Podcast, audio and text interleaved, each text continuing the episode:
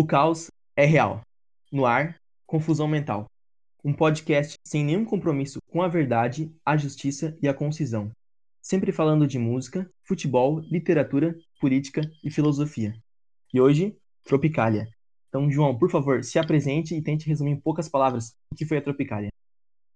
É, boa tarde, amantes da quarta arte, que é a música. Hoje vamos falar de música, Música é um ambiente de drogas, como já explicaram nossos queridos amigos do Choque de Cultura, porém, estamos falando de Tropicália, ou seja, muito drogas. Então, Tropicália não é um movimento só de música. Ah, que decepção! Sim, a Tropicália se expande para outros lugares. Isso é uma grande decepção. A Tropicália, na verdade, é um movimento cultural. Cultural que abrange também as artes plásticas de Hélio Oiticica, Hélio Oiticica foi o criador do quadro, quadro não, da exposição chamada Tropicália, que deu nome ao movimento. Digamos. E a poesia concreta, que, diga-se de passagem, é muito abstrata, de concreta não tem nada. É, o, o quadro, a exposição do Hélio Oiticica, ela é uma exposição tanto diferente. Ela queria promover uma desintelectualização, uma desinibição intelectual montou no chão areia e pedriscos para lembrar a quebrada de favela, e também tinha araras e plantas para lembrar os trópicos, de onde veio o nome Tropicália. Porém, tudo isso, na verdade, não atingiu o objetivo, porque muita gente não entendeu. Então, qual é o objetivo do intelectual? Fica aí a dúvida, Vinícius, você pode me explicar? É, eu acho que antes mesmo da gente falar desse Tropicália, tem um monte de gente que veio antes, né? Então, de repente, se o, se o Caetano e o Gil vieram passando de trator, teve antes alguém que veio capinando o caminho, né? Mas a gente pode voltar para a Semana de Arte Moderna, de repente, para a gente falar, porque acho que se a gente quiser fazer um mito das origens aí da, da, da Tropicália, eu acho que é interessante começar por lá. E aí, na condição de um literato em formação aí, é o que você poderia falar sobre esse movimento que é predominantemente literário? A Semana de Arte Moderna foi um, um, uma semana que durou três dias. Uma semana de político, basicamente. É um festival, porém, né? As... É um festival, um festival. É, porém, a Semana de Arte Moderna já começou errado. Porque ela começou em 1919, sendo que a semana foi em 1922. Com a declamação do poema, com declamação não, com a criação do poema Os Sapos, do Manuel Bandeira. Manuel Bandeira, como era um parnazista, ele se virou contra si mesmo e fez o poema Os Sapos, aquele poema muito interessante do Meu pai foi à guerra, foi, não foi? Que era uma crítica aos parnasianos. Ele deu uma de Wittgenstein e falou assim: tudo que eu fiz até agora está errado, eu vou fazer coisa nova. E a partir desse poema surgiu toda a questão do pré-modernismo, que se voltou contra as origens, que culminou em 1922 na Semana de Arte Moderna. Onde se deu a Semana de Arte Moderna? No Teatro Municipal de São Paulo, que é importante destacar que a pronúncia de TH no português é F, que nem Atlético Paranaense. Então, nesse, nessa semana começou o primeiro dia com a introdução de Graça Aranha. Graça Aranha é um literato, de fato, membro da, da Associação Brasileira de Letras, publicou Canaã. Ele falou assim para os espectadores: O que vocês vão ver de aqui é um show de horrores. E ele estava certo, porque esse era o objetivo dos modernistas: um show de horrores, levando em consideração a iconoclastia que eles desejavam exprimir. O segundo dia já foi um pouco diferente, teve a declamação desse poema Os Sapos, por Ronald Carvalho, onde o público, pago pelo Oswald de Andrade, que era o mais modernista de todos os modernistas, porque ele era filho de um ricaço, ele pôde pagar muita gente para ir nesse evento e jogar tomate, jogar banana e jogar um monte de coisa no Ronald Carvalho que estava declamando esse poema. Tem uma coisa que tem que ser dita, hein? Oswald de Andrade tinha o cabelo repartido no meio, isso não pode deixar passar batido. Pode continuar. Edward Montes Tesoura. Edward Montes Tesoura. É, é, nessa questão, o objetivo dos, dos modernistas era subir ao palco durante essa atiração de bananas e coisas, e lá vai ao público. E isso a gente pode traçar um paralelo muito bom aqui com, com a Tropicália. A Tropicália aconteceu a mesma coisa num evento na FAO, que foi organizado pelos pelas pessoas que não iam da, com a cara do, do Gil e do Caetano, organizaram um evento onde chamaram Gil, Caetano e os poetas concretos Augusto de Campos e Décio Pinhatari para irem na Faculdade de Arquitetura e Urbanismo lá da USP. serem vaiados pelo que eles iam dizer. Porém, o Décio Pinhatari não estava nem aí. Atiraram bombinha, atiraram banana nele. Ele levantou e vaiou o público. Foi exatamente o que os modernistas fizeram. E aí, o, o, nessa linha, nessa grande linha de evolução, o próximo modernista a ser vaiado pelo público foi o Carlinhos Brau, no Rock in Rio 2001, quando ele falou que era da paz. Isso aí também não pode passar batido. Mas, de repente, voltando para a Semana de Arte Moderna ali, se a gente tivesse que colocar assim, quem que era o mais moderno na Semana de Arte Moderna, na tua opinião? Era o Oswald. O Oswald, Oswald. era o mais moderno. O mais moderno entre os modernistas, o que significava que o mais usou drogas também. Mas e o Mário de Andrade? O Mário de Andrade era o mais intelectual de todos os modernistas. O mais o papa do modernismo. Vivia na teoria. Eu tenho um livro dele aqui, se você quiser, eu posso declamar um verso qualquer aqui para você. É, o Mário de Andrade foi quem escreveu Macunaíma, né? De repente, foi isso aí, na escala dos modernistas, dá uns pontos a mais para ele. Aliás, a, ah. pra gente. A gente vai falar um pouco mais ainda de Semana de Arte Moderna, né? Mas uma coisa que não pode passar batido é que ela foi realizada em 1922, né? Entre 11 a 18 de fevereiro de 22, né? Na ocasião dos 100 anos da independência. E nós estamos em 2020, bem sabemos. Então, daqui a dois anos nós vamos ter 200 anos da independência. E isso me deixa bastante receoso, né? É um poderemos, poderemos esperar de uma segunda semana de arte moderna ou de repente arte pós-moderna. De repente na o Heitor Villa-Lobos, que a gente não falou ainda, ele estava na Semana de Arte Moderna com as famosas baquianas brasileiras e ele se apresentou descalço, né? De repente, um, uma... Pode falar. Ele apresentou semi-descalço. É, semi-descalço, né? Essa é a questão. É, ele de repente, com um chinelo no pé e outro sem. É, de repente um, um maestro Dante Mantovani aí, no lugar do Heitor Villa-Lobos, um Romero Brito no lugar da Tarsila do Amaral, é uma coisa que a gente tem que ver bem aí não podemos repetir esse erro, né? No passado deixaram batido, não podemos repetir esse erro. Mas pode eu dar continuidade. Eu quero saber quem vai ser o crítico, racista, monocelho, que vai ocupar o lugar do Monteiro Lobato para falar que arte moderna é um furunco. Temos bastante candidatos, né? Bastante candidatos. Isso aí tá mais, tá mais difícil escolher entre os, os candidatos do que achar um. Mas de fato, fica... ah, pode falar, desculpa, tô te interrompendo muito. Não, fica a questão, fica a questão, era só isso. Não, então, é, a questão mais importante é que da Semana de Arte Moderna, eles naquele momento eles eram subversivos, né? Eles estavam contra a ordem. Mas muito pouco de tempo depois eles viraram a situação já. Então, por exemplo, o Mário de Andrade escreveu na Cunaíma, diga-se de passagem, como já bem falamos, estamos nos encaminhando para 100 anos da Semana de Arte Moderna. E até hoje ninguém entendeu uma Cunaíma. Isso deve ser, ficar bem claro aí. Mas depois ele foi trabalhar como secretário de, de Cultura de São Paulo. Ele fez um trabalho bastante importante na questão de inventariação de manifestações culturais, folclóricas, essas coisas assim. Ou, por exemplo, o próprio Heitor Villa-Lobos foi um assíduo varguista e fazia aquela, acho que é canto orfeônico ou canto orfônico, não sei exatamente o nome, mas aquele coisa que colocava todas as crianças para cantar junto, uma parada meio de unidade nacional e tal, um negócio bem assim, não vou usar o termo que todo mundo chama, mas assim, uma coisa bem estado em primeiro lugar e tal. E o Mário de Andrade também ele é muito importante, talvez mais importante do que na Semana de Arte Moderna, porque o IFAM, que é o Instituto do Patrimônio Histórico e Artístico Nacional, ele foi fundado em 37, né, com um decretozinho do Vargas. Mas no ano anterior, o ministro da Educação, Gustavo Capanema, é, pediu para o Mário de Andrade elaborar um esboço do que seria um projeto de lei para preservar o patrimônio histórico e artístico nacional. E o Mário de Andrade fez. E, de fato, além do, dos monumentos é, edificados, né, os centros históricos, as casas, o monumento de pedra e cal, como eles chamam, ele também colocou as manifestações folclóricas, e isso não passou para o projeto final, né, para o decreto final. O IFAM só foi lidar com, com natureza imaterial de bens, ou seja, é, modos de fazer, essas coisas assim, só em 2000, quando o Mário de Andrade lá atrás ele fez. Então, o cara estava 60 anos à frente do tempo dele. Olha que perigo para ele, né? Mas também a gente não pode é, aumentar essa, essa ideia também, porque o, a natureza imaterial do IFAM em 2000 é sobre o modo de fazer. E o Mário de Andrade ainda estava ligado no, no, no, resultado final, né? Então, hoje o IFAM ele não protege o balaio, ele protege o modo de fazer o balaio. Naquela época ele queria proteger o balaio, assim, é um título de ilustração. Mas o ponto. Agora vamos, vamos caminhar para a semana, para a Tropicália, né?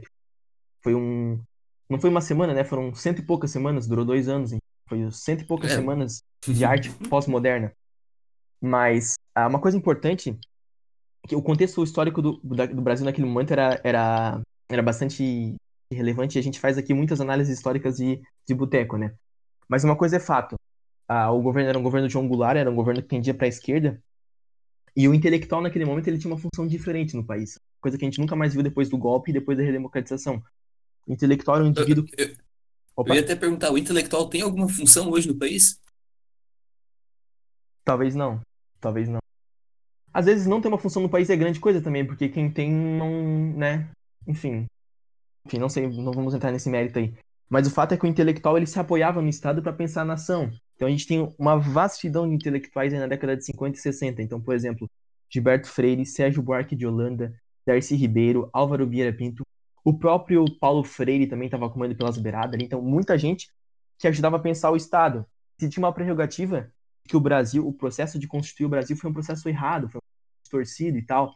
Então a gente precisaria corrigir esses problemas inaugurais do Brasil para fazer uma nação moderna. Então essa era, era a perspectiva da esquerda dogmática. E na, na dimensão cultural, a UNE, que desde aquela época já era uma instituição já que incomodava muito, eles tinham um CPC, que era o Centro Popular de Cultura. Eles tinham a, a ideia do Nacional Popular, que era uma questão... Eles tinham uma, uma, uma noção muito pragmática, pragmática não é a palavra correta, uma noção muito engessada de cultura brasileira, que era o samba, que era as tradições folclóricas uhum. do Nordeste, sabe? Mas a gente bem sabe que a cultura é uma coisa fluida, a cultura não, tu não pode é, engessar ela porque isso é contra a própria natureza da cultura, né? Mas eles tinham essa, essa coisa engessada. E aí, por exemplo, eles é, abomina, abominavam o uso da guitarra elétrica, por exemplo, porque era uma coisa estrangeira, se é contra os padrões de cultura brasileira, que, vou reforçar mais uma vez, era o samba e o folclore do Nordeste e tal. Até o próprio termo folclore tem uma dimensão, é, uma noção pejorativa, uma dimensão de, de valor, nossa, é uma coisa absurda. Mas o fato é que essa esquerda dogmática monopolizou muito o jeito de lidar com a cultura. E aí a Tropicália vem contra isso, justamente porque a gente vai falar isso mais pra frente, né? A gente não pode também se alongar muito agora. Mas é, na contramão desses caras que tentavam entender o Brasil, eu até esqueci de mencionar o Caio Prado Júnior, ele também é muito importante. Mas na, na, contramão desses caras que tentavam entender o Brasil pelos problemas e corrigir, a Tropicália e a Semana de Arte Moderna antes, né? Eles queriam não corrigir, eles queriam é, fazer aquilo via tona. Então, a, a Tropicália, por exemplo, nunca negou essa dimensão do Brasil. Aí é que tá a Tropicália tem uma dimensão meio moleque, eles nunca quiseram corrigir os problemas do Brasil. Eles pegaram aquilo e cuspiram mesmo, assim, ó, oh, isso aqui é a brasilidade. Queria até falar que para um contexto internacional tem melhor exemplo que a Carmen Miranda, né? Sim, exatamente. A Carmen Miranda é da década de 50, né, 40, 50, é uma, essa questão da, de uma cultura estereotipada brasileira, sabe? E, mas ela tem um pouco de Tropicália também. Ela, depois ela, ela é retomada pela Tropicália, né? O, na música Tropicália do Caetano Veloso tem uma hora que ele fala lá, né? Copacabana, na, na, na, Carmen Miranda, da, da, da, da. Alguma coisa assim, não sei se é essa rima que ele faz lá, mas tem muitas rimas lá parecidas, é alguma coisa assim. Mas assim, resumo da ópera desse trecho, é, ao invés de tentar corrigir os problemas do Brasil, que era a esquerda dogmática que queria, ligada à UNE, ligada ao ISEB, aos grandes intelectuais, a Tropicália era assumir essa coisa arcaica do Brasil e colocar esse arcaico pro mundo, sabe? Fazer isso pro mundo, essa coisa moleque, essa coisa nem sei como dizer isso, mas essa coisa da brasilidade cuspida. Então, na, é, muito antes de um, um, viralatismo, que muita gente diz, né, que essa coisa, não, aqui é ruim, não sei o quê, não sei o quê, não sei o quê, muito longe disso. Eles estavam querendo, não, não é ruim, não é bom também, é o Brasil, ponto. E cuspir isso, sabe? E isso foi para artes plásticas, para teatro, cinema, para música, e inclusive a última, a música é a última instância, né? Muita gente fala de Caetano e Gil, mas o Caetano e Gil foram os últimos. Então, de repente, se quiser falar um pouco aí sobre quem veio antes, do Caetano Gil, porque eles foram de fato só a cereja do bolo, né? É, o negócio que você falou, inclusive vou retomar então a Semana de Arte Moderna, o Mário de Andrade, que a gente já conversou, ele foi, foi realmente quem teve essa, essa ideia, como ele era o, principal teórico dos modernistas, no caso, foi ele quem lançou o Manifesto Antropofágico e o Manifesto Pau Brasil. Esses são, são os primeiros movimentos em relação a retomar essa cultura intrinsecamente brasileira e contra esse viralatismo mesmo que você já disse. Ele queria criar uma cultura, criar uma cultura não, ele queria expor essa cultura que é totalmente brasileira, uma cultura como você falou, sem, sem esse juízo de valor também.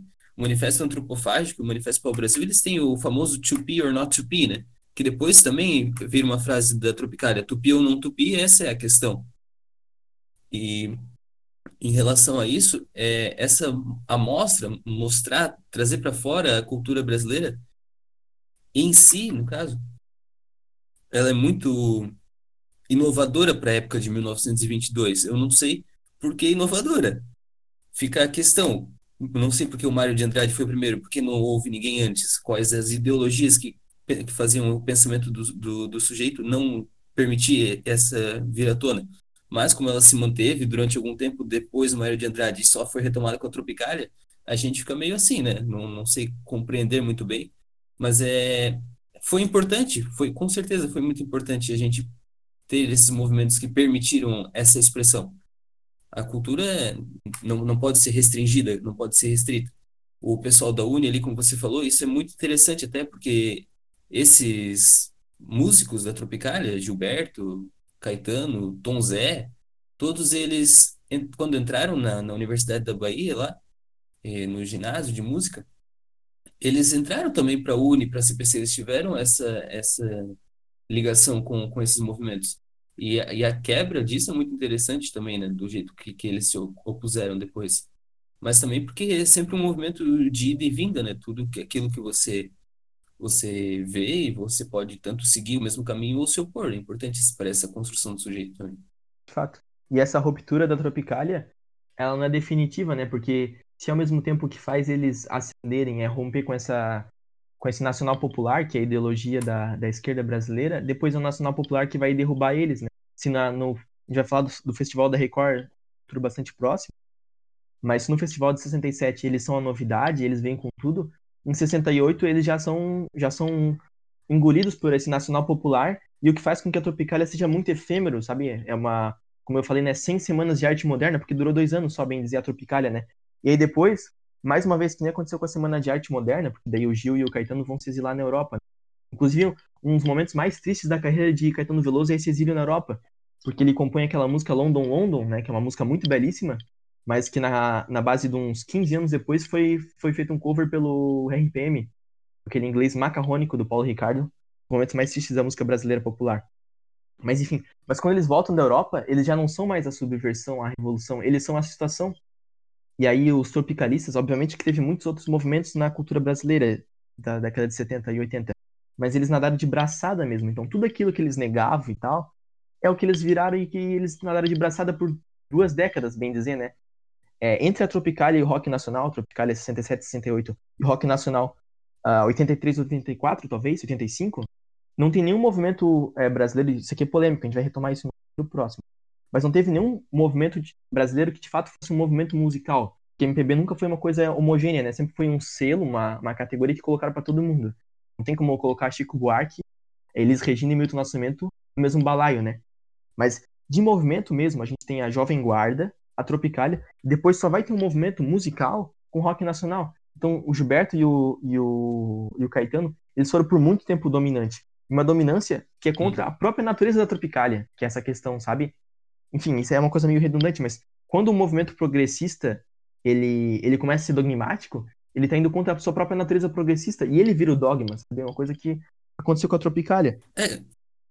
A, a iconoclastia ela não, não consegue se manter, porque você vai pôr fogo nos ícones até que você vira o próprio ícone. Né? Coloca um fogo em você. Exatamente. Dá pra gente pensar e a gente não tem nenhum compromisso com a verdade, e muito menos a verdade acadêmica. Né? A gente pode pensar isso no conceito de campo, do sociólogo Pierre Bourdieu, né? Quando são elementos disputando por uma mesma coisa, e aí de repente tem um elemento que está na dominância e ele quer se manter na dominância. Quem está na subversão quer virar dominante, mas quando a subversão vira dominante, o jogo começa de volta, né? Ele, ele usa esse exemplo é, para falar da moda de Paris, que é o texto dele chama Alta Cultura e Alta Cultura, super recomendo, inclusive. Mas eu, basicamente ele fala um momento lá o seguinte, né? Que quando a mini saia chega no bairro, nos bairros é, é, operários de Paris, o ciclo recomeça. Porque daí aquilo que era, que era o dominante já virou a subversão. E aí, sabe, é aquela coisa da, da, da moda. Tipo assim, a, moda é aquilo que tá lá no, no em Paris, que aí vai lá pro São Paulo Fashion Week, e aí que depois vai pra lojinha e termina no camelô. Mas também tem aquilo que tá no camelô, que vai pra lojinha, que vai pra São Paulo Fashion Week e termina em Paris, sabe? E é uma coisa muito louca. Essa luta de poder em qualquer âmbito é muito louca. Mas dando prosseguimento aí, se quiser falar um pouco sobre o Festival da Record 67, estava lá, assistiu, como é que foi? Eu estava lá. Eu estava lá e, e eu assisti. Porém, o Festival da Record 67 não foi meu preferido. Meu preferido foi o de 68. A Tropicália foi, né, foi linchada, diria, né?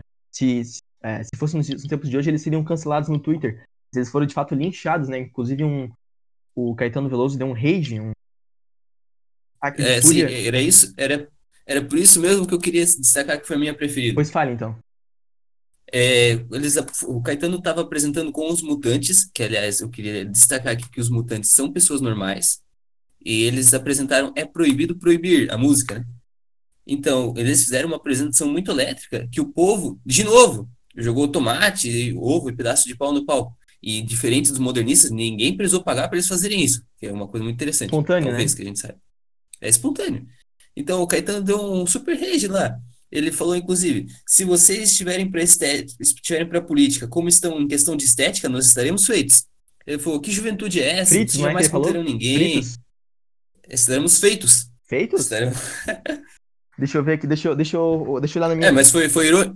foi irônico, no caso? A minha colinha diz fritos, ai meu Deus, e agora? Ia dar a informação errada? Olha, eu tenho aqui, ó. Pode ser também. Fritz, Fritz faria Não, mais é sentido. Fritz, Fritz ó, seria ó. irônico. Vou, vou ler literis aqui o rage do Caetano, ó. Mas é isso que a juventude que quer tomar o poder. São a mesma juventude que vão sempre, sempre matar amanhã o velhote, inimigo que morreu ontem. Vocês não estão entendendo nada, nada, nada, absolutamente nada. Mas que juventude é essa? Vocês são iguais a sabe quem? Aqueles que foram à Roda Viva e espancaram os atores. Ponto. Ele tá fazendo uma referência aqui à peça de teatro Roda Viva do, do grupo de teatro Oficina, que foi vítima de ataques da extrema-direita. A gente vai retomar isso em algum momento. É... Ó, se vocês forem em política como são em estética, estamos fritos. Aí fica a questão aqui, feitos ou Ah. fritos? Fica a questão aí, que eu tentei lembrar mais de cabeça, meu. Desculpa, eu, eu fiquei sem a minha colinha hoje. Mas tanto faz, porque dizer, falar bem ou falar mal não faz diferença, porque Tropical é tudo, É, o Tropical é feito isso. seria. Feito seria irônico, né? Estaremos feitos, irônico. É, mas o- no fim das contas, naquele momento, o, o Caetano foi, foi é, falado, né? Foi linchado, mas de alguma maneira ele se provou certo, porque esse festival foi realizado, era normalmente em outubro ou novembro de cada ano, né? Alguma coisa assim. E coisa de dois meses depois teve o aí número 5, então, em alguma instância, Caetano estava correto. Mas vamos falar de 67, de repente, ou falar de alguma coisa que veio antes? Não sei o que, que tem a dizer pra nós aí. Podemos falar aí de 67, sim. Eu só queria destacar o 68, meu preferido, por causa desse- dessa, dessa questão do Caetano mesmo. Não por ele, nenhuma música. Inclusive, ele. A música campeã foi Sentinela do Milton Nascimento, não foi? 68? É, Não, foi o foi Sabiá. a do, foi do. Tom Zé? Foi o Sabiá, Sabiá, isso. ah, que é Chico Buarque com Tom Jobim, né? Acho que é o Tom Jobim. Um dos maiores roubos da história do Brasil, né? Porque todo mundo, todo mundo que tem um pouco de lucidez sabe que quem deveria ter ganho seria o Geraldo Vandré com acho que Caminhando, a música daquele ano. Alguma coisa assim, de fato. Geraldo Vandré, Geraldo Vandré, um grande destaque pra ele. Eu um acho- abraço. É Caminhando a música. Sim, ou caminhando. É caminhando, né, naquele ano, né? Mas enfim, mas como a gente já falou, a música no movimento tropicalista é a cereja do bolo, né? Quem vem por último e acaba levando todo o crédito. Mas tem um movimentozinho antes. Então, de repente, a gente tem o cinema, o teatro, as artes plásticas e a música. De repente, vamos falar do cinema primeiro? Tem alguma coisa a falar sobre Glau- Glauber Rocha? É... Glauber Rocha, eu lembro do, do filme do, do Sol, mas eu não lembro muito bem agora como é que é. Deus e o Diabo na Terra do Sol. Esse, esse Exatamente, grandio- exatamente. grandioso filme. Glauber Rocha é um dos maiores nomes do cinema nacional, com certeza. De fato. Naquela época, Eu teria para falar da, da poesia concreta também, mas eu não, não entendo muito de poesia concreta, apesar de ter lido bastante, eu continuei sem entender. talvez seja Eu esse o conceito. Gostaria, eu ia falar, eu acho que gostaria de dizer que esse é o conceito da poesia concreta, e ela só se chama concreta, na verdade, por causa da disposição estética das palavras. É, eu gostaria de. Vamos falar do cinema então um pouquinho antes de a gente chegar na poesia. Também tá junto, tá, um pouco, tá mais ou menos junto com, a, com o teatro, né? Mas o Glauber Rocha, de fato, é um dos maiores nomes do cinema nacional. Pra vocês terem uma ideia, ele era tão bom, mas tão bom, que ele ganhou o prêmio no Festival de Cannes sem ter o Wagner Moura no filme dele. Isso aí provavelmente é um dos poucos. Nem o Celton Mello. Nem o Celton Mello, um dos poucos filmes que ganhou o prêmio no Festival de Cannes. Cannes, pra quem não sabe, é uma cidade no sul da França, na chamada Riviera Francesa, que é muito famosa pelo Festival de Cannes. Os, os grandes filmes, os filmes cults, né? É uma espécie de, de Oscar, mas os filmes que de fato são bons, né? Então lá não tem filme da Marvel, por exemplo, né? Mas enfim. A questão é que o, No Oscar também não. talvez o Oscar ainda tenha um pingo de, de, de lucidez, mas por, por, por, por pouco, né? Por enquanto. Na- nada garante que. Tomara. ano que vem, agora esse ano não teve filme por causa do coronavírus, né? Os grandes pontos positivos, a gente tá É. muito tempo sem filme da Marvel já. Ah, ah, Aliás, posso fazer um parênteses totalmente aleatório À aqui agora? Porque a vontade. gente não tem compromisso com concisão, né? Não, nenhum compromisso. Já viu Parasita? Não, não vi Parasita ainda. Ah, eu- Agora, eu- então eu posso ficar tranquilamente, porque Bacurau você já viu. Bacurau eu já vi já. Agora eu posso tran- tranquilamente convidar para ver Parasita, então. Vamos ver, a gente pode fazer um vídeo, um episódio falando sobre Parasita. Explicando o Não, filme. é que eu só pelo. Talvez, talvez, porque eu tenho que assistir de novo para entender. É, mas só por causa do. Da frase mesmo, né? Em si, do o, o, ter- o jargão. Você já assistiu Parasita?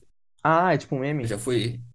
Já foi, re- re- foi substituído? Você já assistiu Bacurau você já assistiu Parasita? Ah, entendi. Ah, dentro do, do... E se você não. Entendi. Que antes desse tudo tinha. Você já assistiu Interestelar? Esse também. Mas esse não era tão conhecido. Eu assisti Bacurau porque é um filme que parece interessante, filme brasileiro e tal, mas filme coreano não sei se tá na minha alçada. Mas voltando para o cinema, sem sair do cinema, Glauber Rocha é muito famoso, é um cara que realmente peitou a ditadura e coisa arada, né? Inclusive, quando, na, no momento de abertura política, ele foi um dos caras que mais apoiou a abertura, e ele foi, foi linchado na época, injustamente linchado, mas não vai falar disso agora. Ah, mas o filme dele, Terra em Transe, filme, porra, genial. E aí, 67, né? O filme é de. Eu tenho uma colinha aqui sobre as datas. Ah, mas eu não diz. A... a maio, maio. Maio de 67, Terra em Transe. A gente vai fazer uma, uma linhazinha do tempo temporal aqui para fazer umas coisas ficarem mais claras. É, em maio de 67, ele lança o filme Terra em Transe. Que aí, de fato, eu não vi o filme, eu não posso falar, né? Enfim. Não tava lá. Mas é um filme que rompe as bases do cinema nacional. Pelo menos foi o que disseram, né? Que eu li aí, né? E aí tem um determinado momento lá que, que o cara é, tem alguma coisa li- ligada com sindicalismo, e o cara vai fazer um protesto, daí vem alguém, coloca a mão na boca do cara e fala por ele, não, o povo é burro mesmo, não sei o que e tal, assim mesmo, cuspindo na cara do pessoal, sabe? Essa coisa mesmo. Ele não tá dizendo assim, ó, ah, pessoal, vamos nos unir. Outra coisa importante, não tinha falado antes. O, a diferença da, da, da es- dessa esquerda dogmática do período com a Tropicália é que a esquerda defendia um, te- um tipo de coisa que chocasse a burguesia. Tipo assim, ó, ó, vocês estão errados, vocês têm que, têm que apoiar o operário e coisa errada. E a Tropicália não era necessariamente um, um choque, então eles, eles eram acusados de fazer divertimento para a burguesia, que é uma coisa que a esquerda dogmática sempre fez, que é acusar todo mundo que não tá junto com a esquerda de- dogmática de ser cirandeiro, né? Então naquela época o cirandeiro Uhum. era chamado de divertir a burguesia. Então, a Tropicália foram muito, foram grandes cirandeiros, cirandeiros que foram exilados, foram torturados, foram, foram presos, mas eram cirandeiros, né? Enfim. Mas o fato é que o filme foi lançado em maio. E aí esse filme é, influenciou diretamente o grupo de arte, é, de teatro, perdão, Oficina, o grupo paulista, o Teatro Oficina, que eu mencionei ali quando o Caetano deu o rage ali, que ele falava, "Ah, vocês não sabem nada, vocês são que nem o pessoal que atacou a Oficina. Era um grupo de teatro extremamente de esquerda e tal, que no, no ano de 67 apresentou duas peças bastante, é, vamos dizer assim, provocantes para a ditadura, né? Que é a peça Rei da Vela, que é inspirada em Terra em Trânsito, do Glauber Rocha. Então isso é uma bola de neve, né? O Glauber Rocha fez o filme de uma coisa que já estava caminhando já, dessa classe artística de romper com esse dogmatismo e tal, da esquerda brasileira. E aí em cima vem ó, a Rei da Vela, que é, também tem elementos do Brasil, tipo tropical, as coisas assim de Palmeiras, as coisas super tropicália. E aí na esteira disso tem as artes plásticas. De repente, se você quiser retomar aquilo que tu falou lá no início do, da obra Tropicália, acho que é legal, hein? Ah, pode ser, então. O, a Tropicália, ela foi uma apresentação do Hélio Oiticica. O Hélio Oiticica, ele é muito influente na, na Tropicália em geral, né? Todo, todo esse movimento cultural, não só de uma arte ou outra, porque ele estava presente junto com esses outros artistas, junto com o Tom Zé, junto com o Caetano e os demais das outras artes, nesse ambiente baiano, digamos assim, né, que foi de onde surgiram, apesar de Hélio Oiticica é, ter feito essa obra apresentada no Rio de Janeiro, todos sabemos que a Tropicália, a verdadeira origem dela, assim, é mais de Salvador e tudo mais. É, Essa obra de 67 também, que foi, digamos, o, o grande ano de marco da Tropicália, que se você me puder me permitir depois retomar para falar do Festival da Record, que eu acabei esquecendo de falar, que falei de 68, me, me empolguei. Esqueci de falar de 67, mas depois eu falo. Não, a gente vai, a gente vai nessa O- linha do tempo. Beleza. O, o Hélio Tsica, ele construiu a Tropicália. Realmente, como eu falei, no chão ele botou areias e pedriscos que eram para remeter, lembrar assim as quebradas da favela. E junto com isso, plantas e araras para construir uma imagem óbvia do Brasil, né? Uma imagem tropical, porque o 85, o que que ele, o que que ele achava que ele queria confrontar, assim, confrontou mesmo, digamos, no caso, era um, um arianismo na cultura brasileira, que era exatamente isso que a gente vem falando aqui desde, desde o começo, né? Era essa cultura que não, não se aceitava o que, que realmente era o, o folclore brasileiro, no caso, só aquilo que a- a- o dogmatismo permitia se aceitar, além dessa obra Tropicália, né, que ele se inspirou nos poemas de Roberto Oiticica e num trabalho de Antônio Manuel, que foi outro artista que fazia, fez outro trabalho dele com jornais, trabalhados com lápis de cera, jornais diários. Ele se inspirou nessas duas obras para criar essa icônica Tropicália. Tropicália é um nome que, que foi ele que deu, no caso mesmo. Ali- aliás, João, uma coisa. também. uma- desculpa interromper, uma coisa que eu queria perguntar, na condição aí de um, de um literato em formação, eu gostaria de saber. É, Tropicália, esse tipo de nomeação que pega a palavra assim, né? Tipo, tropical, e coloca esse A no final, ele é latim, o que, que isso quer dizer? Ou de repente não quer dizer nada? Eu posso dizer que eu não sei? Pode ser. Mas se quiser, tu pode dizer também Eu- que significa Palmeiras, eu acho que é bonito. Eu, eu diria que, que vem do grego. Você, se você já assistiu Casamento Grego, você sabe que toda palavra vem do grego. Por exemplo, hipopótamo, você sabe o que significa? Hipo é alguma coisa de cavalo, né? Tem a ver. Hipo é, hipo é cavalo. Aham. Hipótamos é rio. Ah, Cavalo do rio, hipopótamo. Toda palavra vem do grego. Se você quiser, toda palavra vem do grego. Tropicalia, então vem do grego também. pode ser, pode Trópica, de trópicos, né? Aham, Que o Brasil se encontra entre, entre trópicos. vários trópicos. e vários trópicos. E, e o sufixo liar significa pertence a, entendeu? Ah, Pertence ao trópico. Ah, gostou? isso é sério? Não tem compromisso com a É verdade, né? sério que tu inventou agora? Compromisso com a verdade? Ah, tá. Ok. Não, eu, eu Ok. gostei, gostei, me convenceu, de fato. Mas, e aí temos uma coisa importante aí, muito bom que falou isso, porque de fato a Tropicália era uma obra que a pessoa. O, o, a pessoa que estava assistindo a obra fazia parte da obra. né? E a. Interativo. É interativa, né? Hoje chama de obra interativa. E é. O pessoal da, da artes plásticas sempre tiveram na vanguarda da arte moderna, né? Eles fizeram muita coisa sem pé nem cabeça. Então aí, Tropicália foi um prato cheio pra eles. Mas o fato é o seguinte: a- é, Caetano Veloso teve lá no Rio de Janeiro, né, no Museu de Arte Moderna, viu a obra, não sei de fato qual foi a reação dele, mas inspirou ele a fazer a música Tropicália.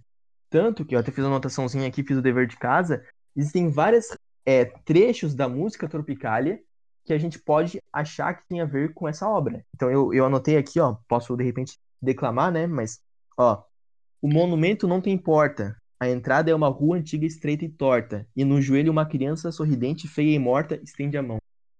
No pátio interno há uma piscina, com água azul de amaralina, coqueiro, brisa e fala nordestina faróis. Enfim, tem vários outros.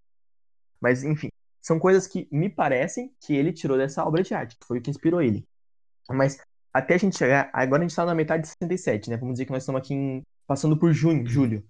Mas ainda tem mais duas coisas importantes antes do festival da Record de 67, deva ser dito, né? Já falamos do, do cinema, já falamos do teatro, já falamos das artes plásticas, mas tem uma coisa internacional, porque a Tropicália, o lance era universalizar a arte do Brasil, né? Então o Brasil, ele é, tem sua arte própria, genuinamente brasileira, autêntica e tal, mas ela não tá, é, não é uma ilha né, no, perdida no oceano aí, tem, tem contato com o mundo. No Oceano da Loucura. Eu ia, eu ia fazer uma referência, falar alguma coisa assim. Se alguém acha que a arte brasileira é uma pequena ilha ah, no mar da, da cultura, agora perceba que ela é um oceano. Pensei em fazer alguma coisa assim. Costumo fazer essa referência diversas vezes quando eu tô falando alguma coisa. É uma das melhores referências que tem.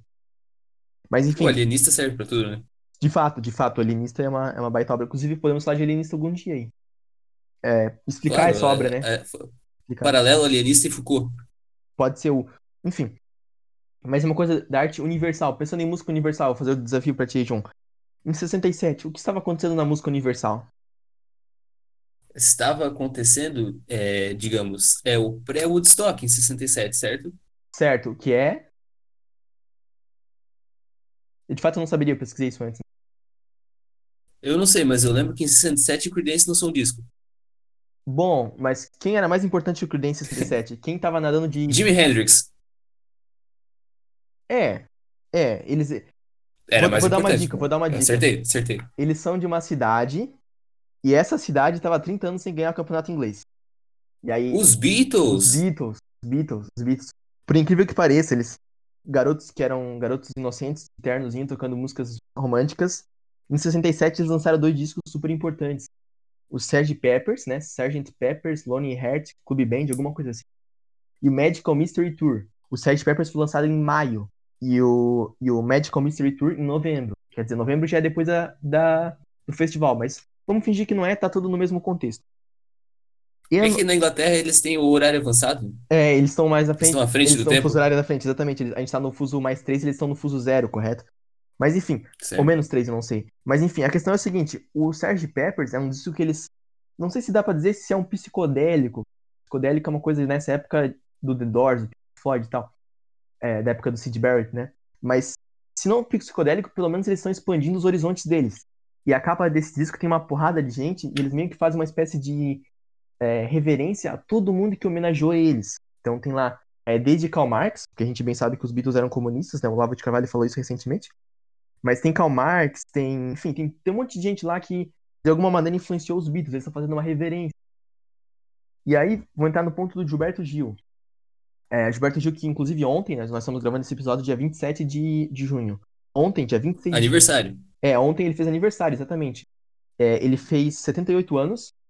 Então, em língua inglesa, foi o 79 birthday do, do Gilberto Gil. Porque, o- Birthday. é, porque o primeiro birthday é quando ele nasceu, né?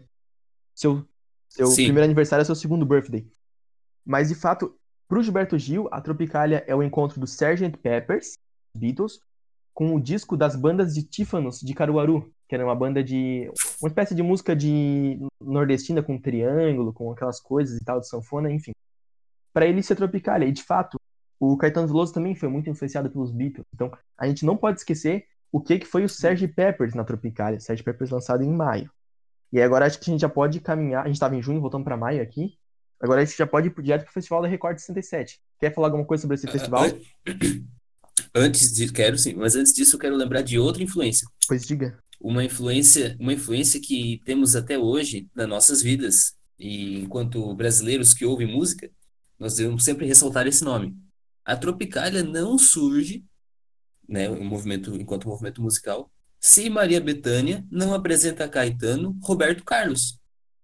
Caetano Veloso falou- disse que quando a, a ele foi mostrado por Maria as músicas de Roberto Carlos, aquilo também expandiu seus horizontes. E esse, então, foi um dos grandes, uma das grandes influências que levou, inclusive, Caetano a escrever que canção? Alegria, Alegria, que foi apresentada em que festival? No Festival de 67. Belo link, hein? Belo link. Agora sim. Não havíamos Ô, ensaiado, Não tava esperando. mas Não tava esperando, né? eu não esperava uma coisa tão boa do Roberto Carlos, devo dizer. É, Roberto Carlos não, não, é uma, E- não é uma figura muito simpática. Inclusive, eu queria saber se em 67 já fazia festival de fim de ano. Começou em 74.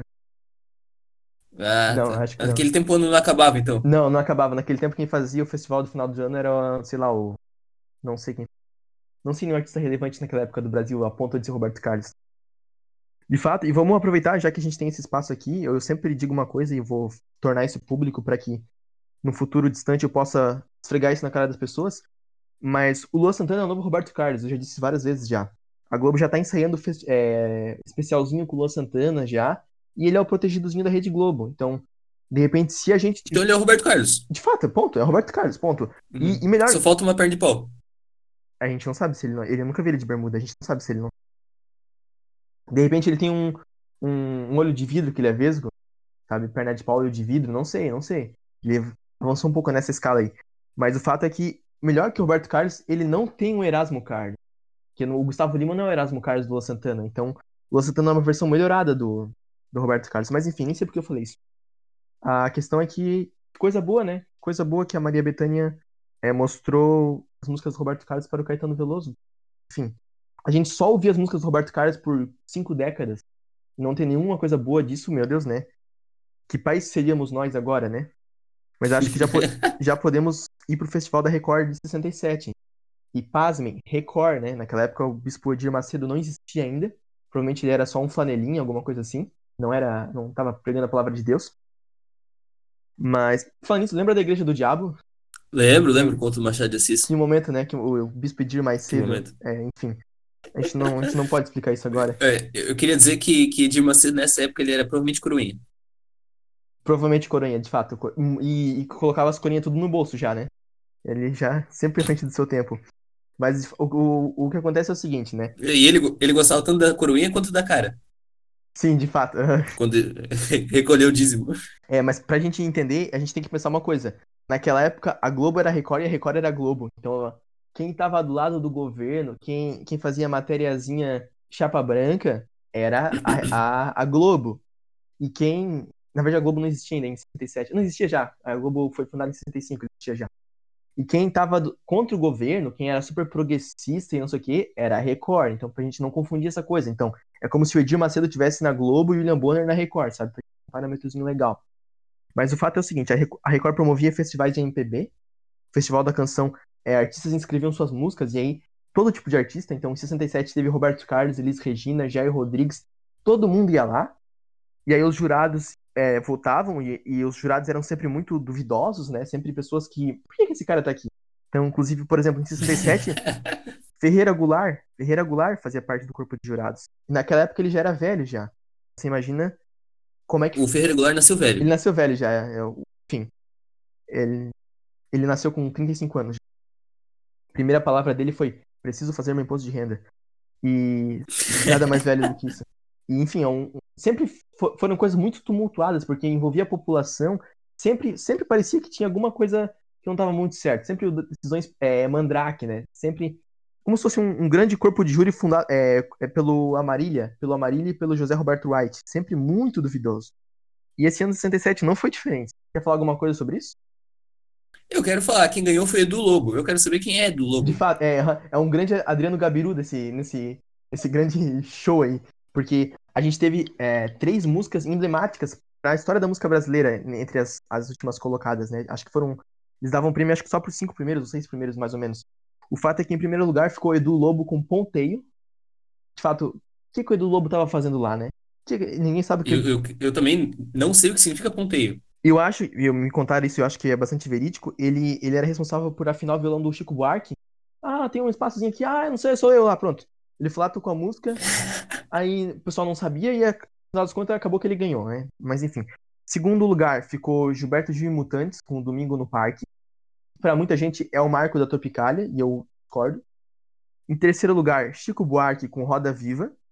De fato, Chico Buarque não foi Tropicália, mas ele, ele essa música Roda Viva é uma das melhores músicas da carreira dele, se não a melhor. Talvez só não seja. Uma das melhores músicas do de caráter nacional, inclusive. Sim, sim. Um, um top 50. Qualquer movimento. É, de fato, de fato. Um top 50. E depois virou um programa da, da TV Cultura, né? Um programa até hoje? É, até hoje, até hoje entrevista candidatos políticos e pessoas afins. É, e em quarto lugar, Caetano Veloso com Alegria, Alegria. E aí, quinto lugar, sexto lugar, ninguém se importa, isso não é importante. Quem foi o quinto Não tem medalha. Quem foi o quinto lugar da Copa do Mundo 2002? Ninguém sabe, então isso não é importante. Mas o fato é que o, o grande vencedor nesse, nesse festival foi a Tropicália, porque aí a Tropicália foi apresentada para o Brasil, talvez, quiçá, para o mundo, com, de fato, uh, Gilberto Gil e os Mutantes, que é uma combinação completamente improvável. Gilberto Gil com o violãozinho dele lá, e os Mutantes na é, Rita Lee, né? É Arnaldo Batista e Sérgio Dias, guitarra e coisa arada mesmo, psicodélico total, cantando domingo no parque. E Caetano Veloso com Alegria, Alegria. Então fale alguma coisa sobre isso, por favor. Eu, eu queria ressaltar que foi uma grande mistura, realmente, Gilberto Gil e Os Mutantes, que eu eu acho, inclusive, que essas misturas, às vezes improváveis, são as que geram os melhores resultados. Sim, às vezes não. Às vezes não. Tribalista, Geralmente. Tribalistas tá aí para provar que, meu Deus, que resultado foi aquele, hein? Mas enfim, continua. Eu tenho, eu tenho uma coisa a falar sobre Rita Lee, os tribalistas, desculpe, é, eu quero interromper a, a programação. Pode falar. Porque ritalistas, os tribalistas têm um perigo, eles já acabaram. Porém, quem acabou também foi o Skank. Significa que o Samuel Rosa está livre para formar o Tribalistas 2.0. Pensou de repente um. Mas ele, ele viria no lugar do Arnaldo Antunes? No lugar do Arnaldo Antunes, para formar com outras três pessoas, talvez a Ana Vilela e o Tiaguinho. Perigoso, nossa, essa, essa foi cruel, muito cruel. Ana Vilela, nossa, assim, ainda, eu, eu pensei de repente uma Ana Vitória ainda, que aí seria um quarteto. Poxa, Ana Vilela, essa foi. Ana Vilela, pra quem não sabe, é aquela mulher que canta Trembala, tá? E só essa música que ela canta mesmo. Ah, mas voltando a, a, ao Festival de 67. Naquela época, esses festivais eram muito acalorados. Você vê, é, tem esse festival completo no YouTube, eu super recomendo que, que assista. E tem, tem, inclusive, também um documentário sobre esse festival. Sim, sim, é, é, de fato é um marco para a cultura brasileira, né? E as pessoas iam lá e elas faziam bagunça mesmo, ganta, é, ganhavam, é, desculpa, gritavam já ganhou, vaiavam, era uma coisa assim muito a, a, flor da pele, sabe? É, e as pessoas ganhavam um caderninho para ler as letras de música. Isso é uma coisa bastante interessante também. Você vê o pessoal cantando, mas está todo mundo lá lendo. Isso é outra coisa extremamente interessante. E que bom que eles ganhavam o caderninho. Porque as músicas, as músicas da Tropicália não tinham refrão, né? Então como é que, como é que tu vai decorar uma música tipo Alegria, Alegria, sendo que ela foi tocada tipo três vezes, né, nas eliminatórias só. Então, que bom que ganhava a letra. Inclusive, acho que devia, devia voltar a ter isso. De repente, um Rock in Rio, Metallica distribui lá uma, uma folhazinha lá com todas as letras de música, resolveria muitos problemas, né? Mas enfim, o fato. Com certeza. O e, fato... inclusive, isso era muito bom, porque as letras às vezes eram muito difíceis de entender, assim, somente ouvindo, né? Uhum. Precisa, precisa um caderninho, assim. É, o, por exemplo, tem pessoas que têm a dicção muito duvidosa, né? Como é o caso, por exemplo, de mim, da Tata Werneck, enfim. Tem muitas pessoas que a gente não entende a dicção. Mas o fato é que esse festival é, é de fato um marco, porque a, a Tropicália vinha à tona nesse momento. Então, eles apresentam Alegria, Alegria, né? O Caetano Veloso com os Beach Boys. Não confundir com Beach Boys, aquela banda a, americana, a, americana, eu acho, Boys. Tem a, o disco Pet, Duvidosa. Pet Sounds, que é como se fosse um, um Backstreet Boys da época. E Beach Boys é brasileiro, né? Um grupo musical. E o Gilberto Gil com os Mutantes. Eles apresentaram essas músicas, isso teve repercussão nacional, foi o grande, o grande coisa, assim.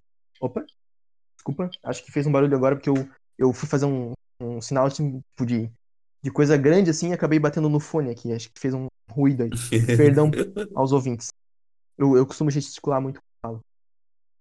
Mas o fato é que aí, aí veio a cereja do bolo da Tropicália. Porque a gente já falou, né? já teve o cinema, já teve o teatro, já teve as artes plásticas, mas quem veio por último e que fez a parada né, foi a música, com Gilberto Gil e Caetano Veloso principalmente. Tinha mais gente, né, os Mutantes também, por exemplo, mas são os dois que são os garotos propagandas dessa, desse movimento. E aí, no ano seguinte, que acho que é uma coisa que tem que ser abordada aqui, eles resolvem gravar um disco junto. Porque todo movimento é, minimamente coerente tem que ter um manifesto.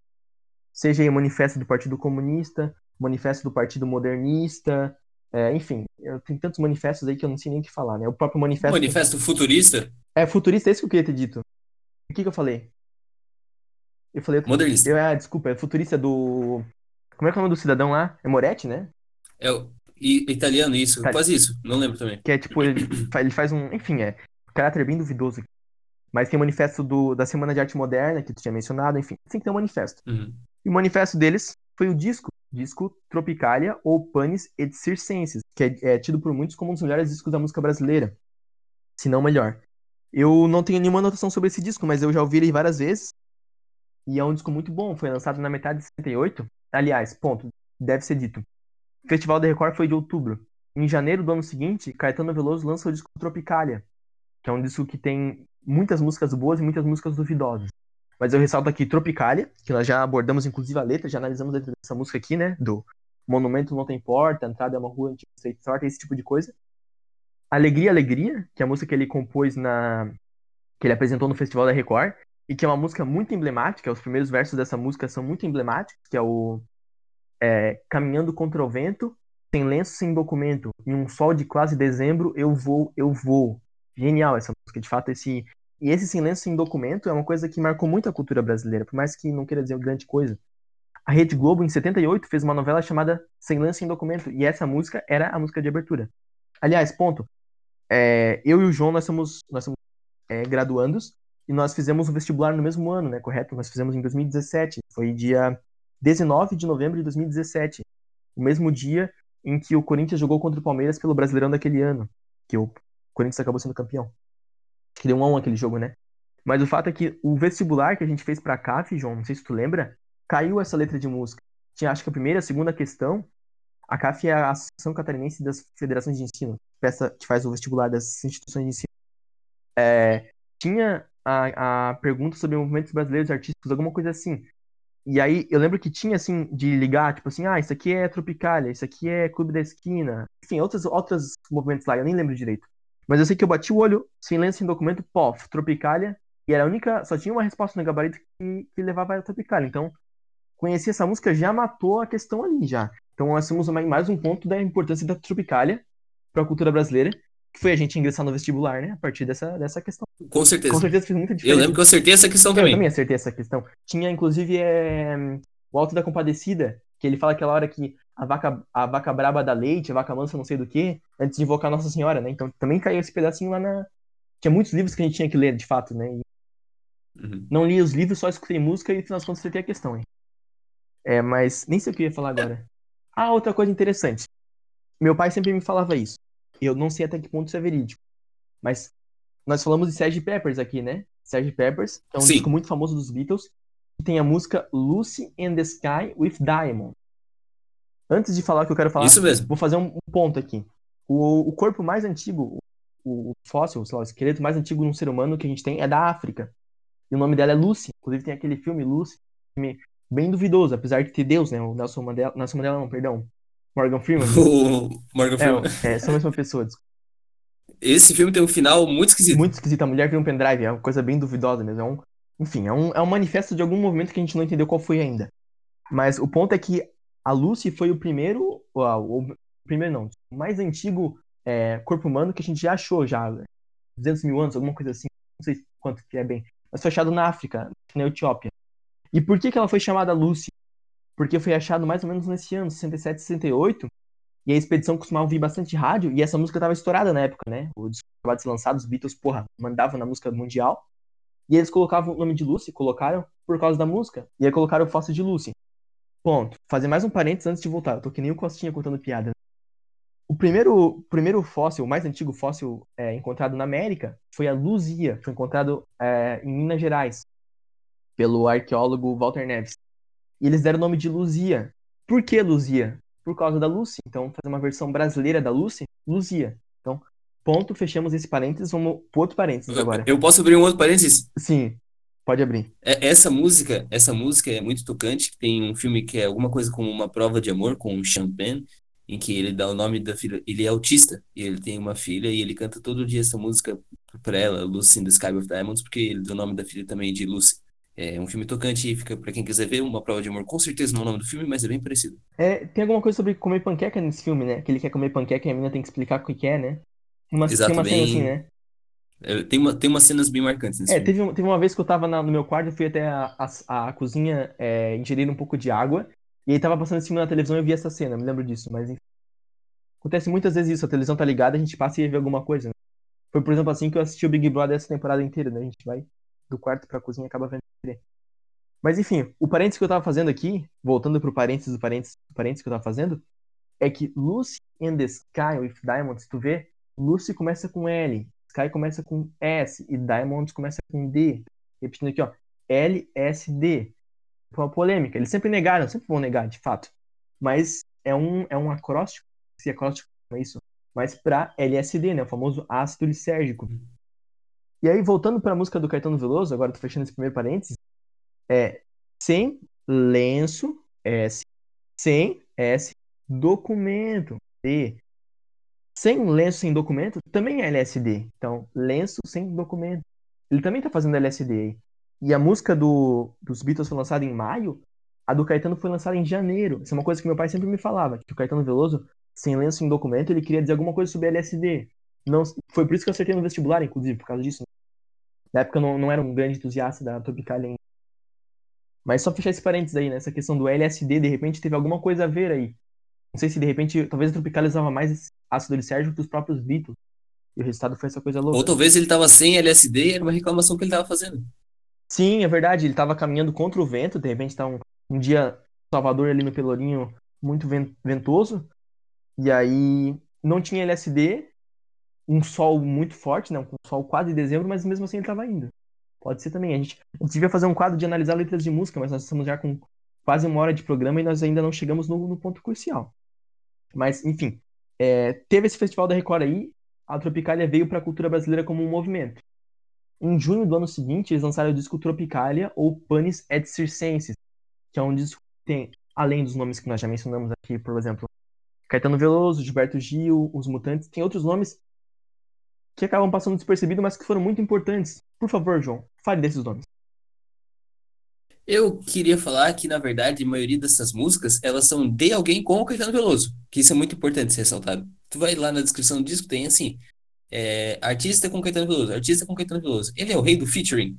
Mas tem uma música de Tom Zé, que eu estou falando de Tom Zé algumas vezes aqui, para ressaltar que Tom Zé estava nesse disco, ele tem, tem uma música nesse disco.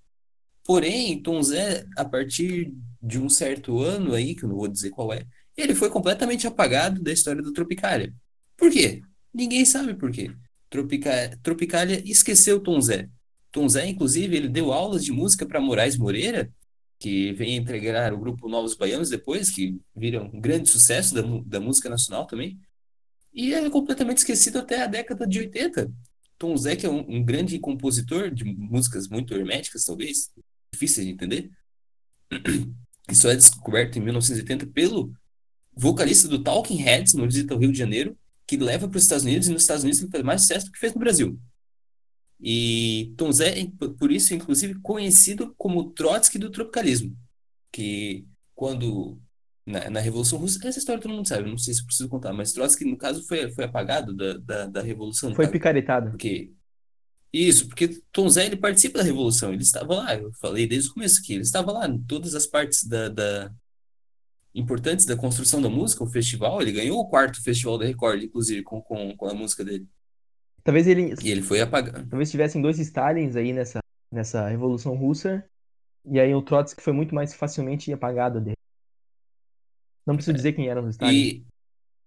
E eu queria dizer que Panis et Circenses é, é um nome que eu tenho minha dúvida enquanto ao que significa. Você poderia me re, re, reexplicar essa, esse nome, Vinícius? É, Panis et Circenses.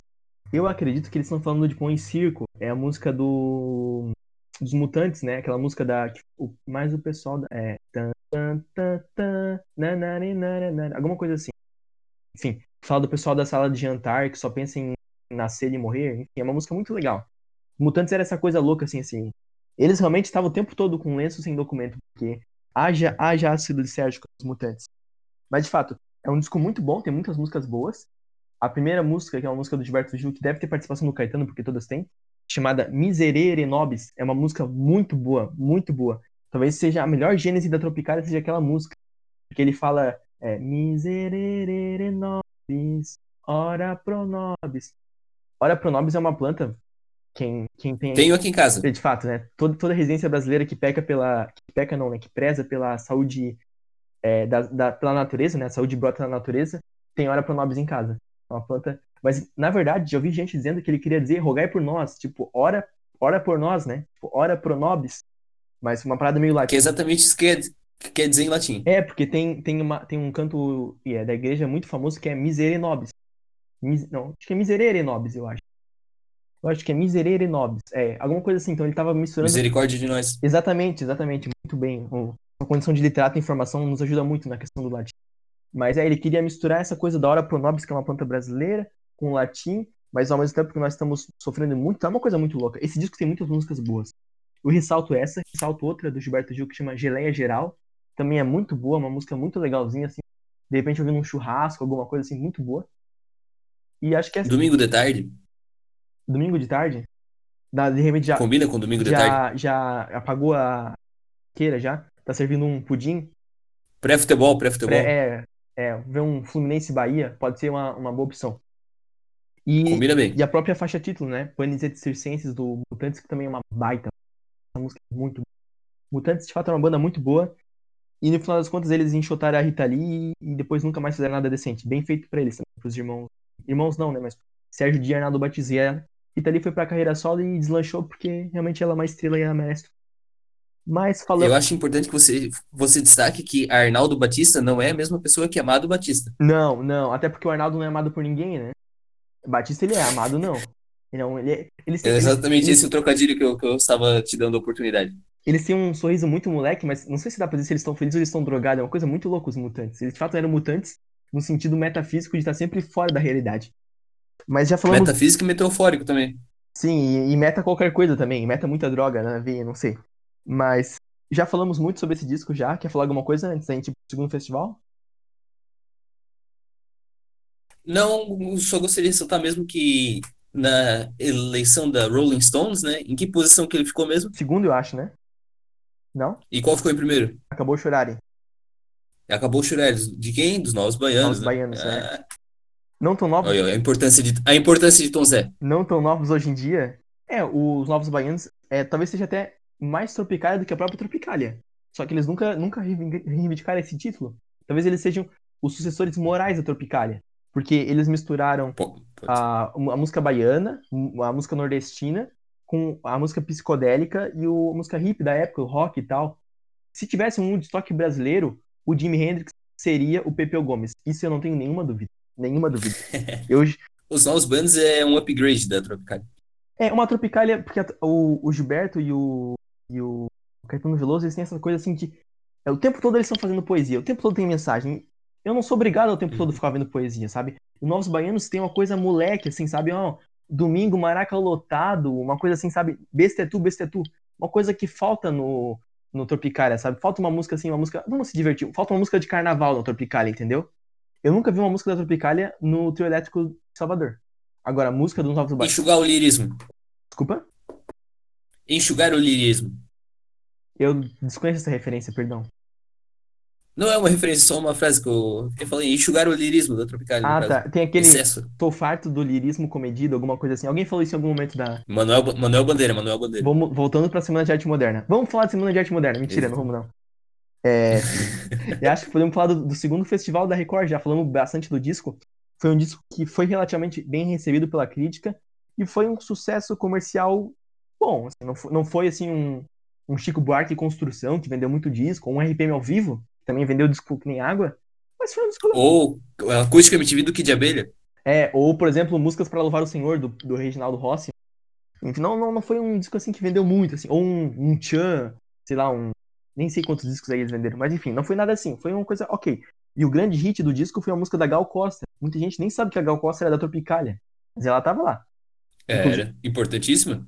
É, toda, toda semana de arte moderna tem que ter a sua Tarsila do Amaral. E a Tarsila do Amaral da Tropicália era a Gal Costa. Talvez a Anitta Malfatti fosse a, a Maria Bethânia, a injustiçada. Não sei, de repente. Justo, justo. Aí agora quem, agora quem é o, o, o Heitor Villa-Lobos, quem é o Manuel Bandeira, aí já não, não me atrevo. Talvez o Manuel Bandeira seja o Tom Zé.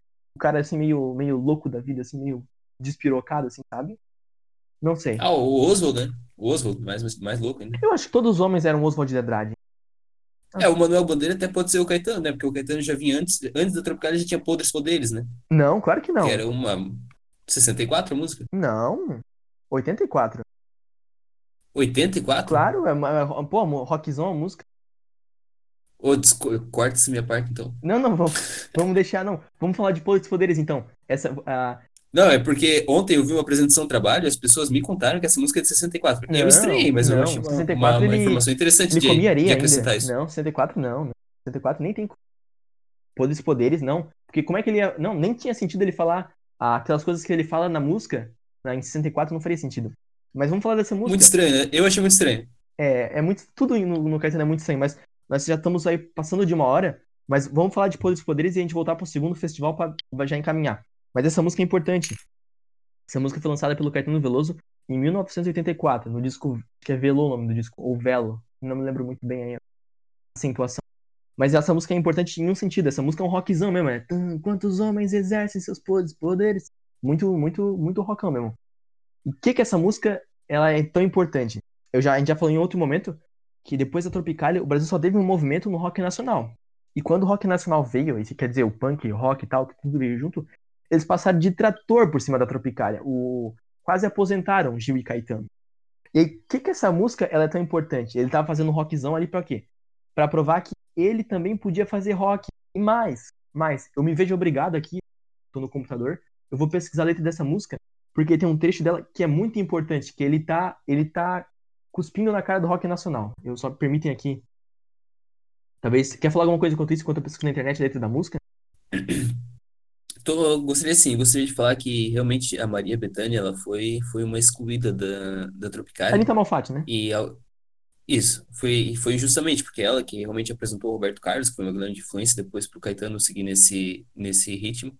E outra coisa que eu gostaria de falar é da Gal Costa, complementar a informação do, do Vinícius, que Gal Costa, a música, uma música muito famosa dela, no caso, é Divino Maravilhoso, que vira depois o, o programa de Caetano e Gil na, na TV Tupi, que foi um programa que durou três meses no ar.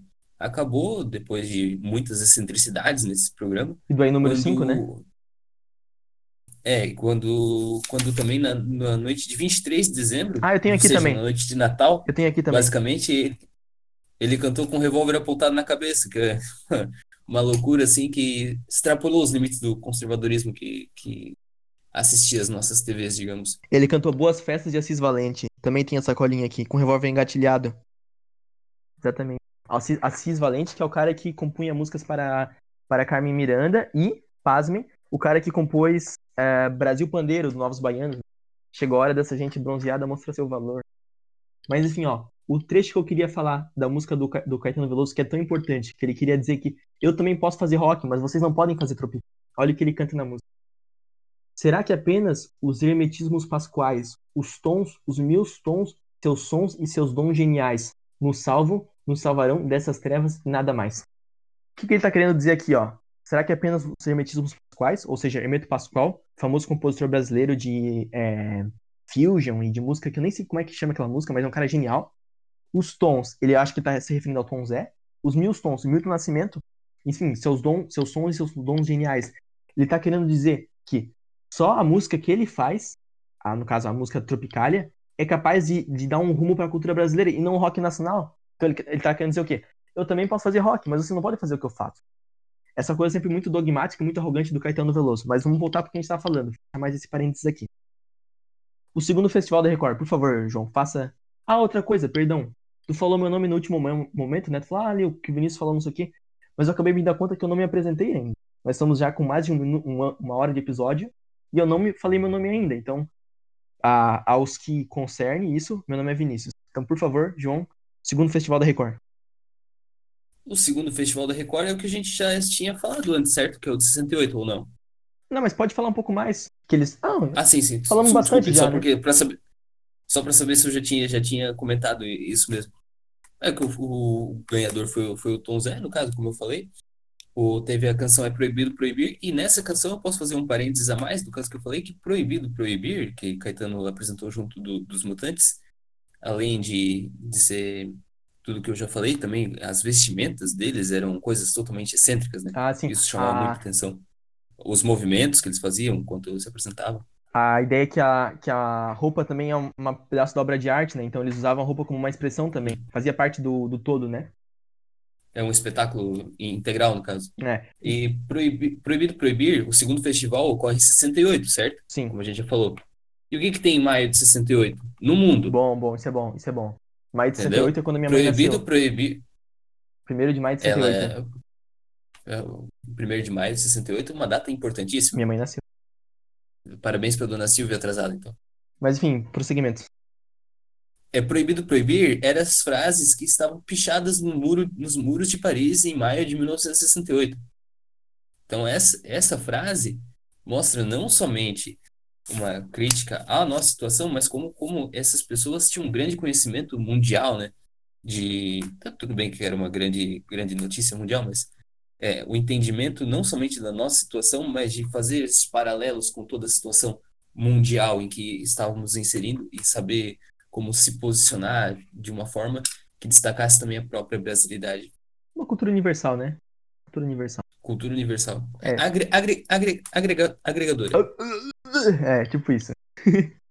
Eu tinha mais uma coisa pra falar. Ah, outra coisa importante, deve ser dita aqui também. Como a indústria capitalista, ela tarda, mas não falha.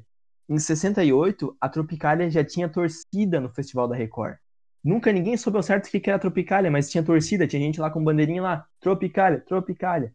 Ou seja, a indústria cultural brasileira é, absorveu, assimilou a Tropicália e colocou ela como mais um produto. Como assim como teve a Jovem Guarda, o Carlos Imperial andou de braçada e loucura pra caramba, como teve tantos outros movimentos, a Tropicália foi mais um movimento que a indústria cultural assimilou e colocou debaixo do braço e levou pra onde queria. Mas aí, o Inclusive, por favor. inclusive so- sobre isso, quando eu, eu falei lá do, do no começo sobre a palestra na FAO, que o Caetano e o Gil foram convidados, o, o Gil ele fala isso com, com o público, né? Ele fala que não foram eles que fizeram a própria música mercadoria. Mas é, é, foi uma coisa que aconteceu porque ela só penetra quando é vendida, né? Então foi uma grande apropriação mesmo da, da indústria, cultu indústria cultural, indústria capitalista, no caso, que transformou eles num produto, que daí já, como eles já são o próprio ícone, no caso, né, eles não podem mais ser iconoclastos, como a gente falou antes. É, aí eles que vão, eles que vão virar o Judas pra ser malhado, né? Enfim. E, ele, e logo após eles foram exilados, né? Então não foi muito. É, e, Muito e aí é que tá, é bem dizer uma morte da Tropicália, porque aí eles, eles passaram essa situação, né? Então eles tinham programa na TV, eles eram os caras da, da parada. Só que assim que teve o AI número 5, porque uma coisa importante também, vamos falar, vamos- nós estamos com mais de uma hora aqui, mas vamos, precisamos falar, precisamos concluir. É, muita gente diz que, que a ditadura só começou em 68, com o AI número 5, que foi um, a ditadura da ditadura, o golpe no golpe, que antes era não era democracia, mas também não era ditadura. Mentira. Seguinte, o regime militar, o golpe militar, precisava de uma base social. A base social era a classe média. E a classe média burguesa brasileira tem alguns valores que são inalienáveis. E um deles seria a liberdade de expressão, ou pelo menos uma, uma certa liberdade de expressão. Por isso que a ditadura não condenou a cultura nos seus primeiros anos. Eles podiam perseguir, podiam, de repente, alguns mecanismos de censura, mas eles não perseguiam é, é, explicitamente os artistas. Porque a liberdade de expressão da classe média e, e da classe média e da imprensa também. A imprensa apoiou muito o golpe. Era uma coisa que era, era uma coisa sagrada para a própria base social do regime.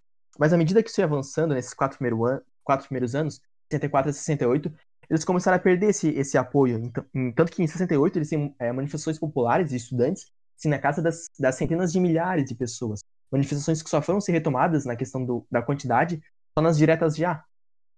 E o aí número 5 pode, pode até ser que tenha sido um golpe dentro do golpe, mas é uma questão de é, man- man- manter o regime mesmo, dar manutenção ao regime, porque ele já tinha perdido a base social deles. E aí não tem mais quem legitimar, e aí fecha a parada toda.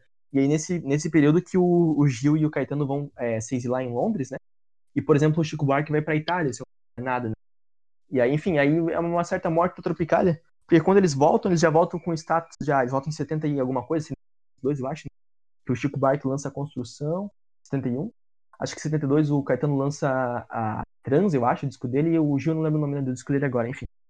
Mas eles já não são mais Tropicália, já não são mais iconoclastia, né? Eles são situação, eles estão fazendo MPB, e é o violãozinho deles lá e tal, que emplacou sucesso atrás de sucesso. E eles só vão ser é, linchados mesmo só com o rock nacional. Então, a Tropicália mesmo, se a gente for falar assim, depois do exílio de Caetano e Gil, é polêmico falar isso, mas acho que a Tropicália deixou de ser Tropicália, né? Quando virou situação, na verdade, né? Quando deixou de ser clonocasta, deixou de ser Tropicália. Enfim, fale alguma coisa sobre isso, João, por favor. É, eu gostaria de destacar a data. A data de 20 de julho de 1969.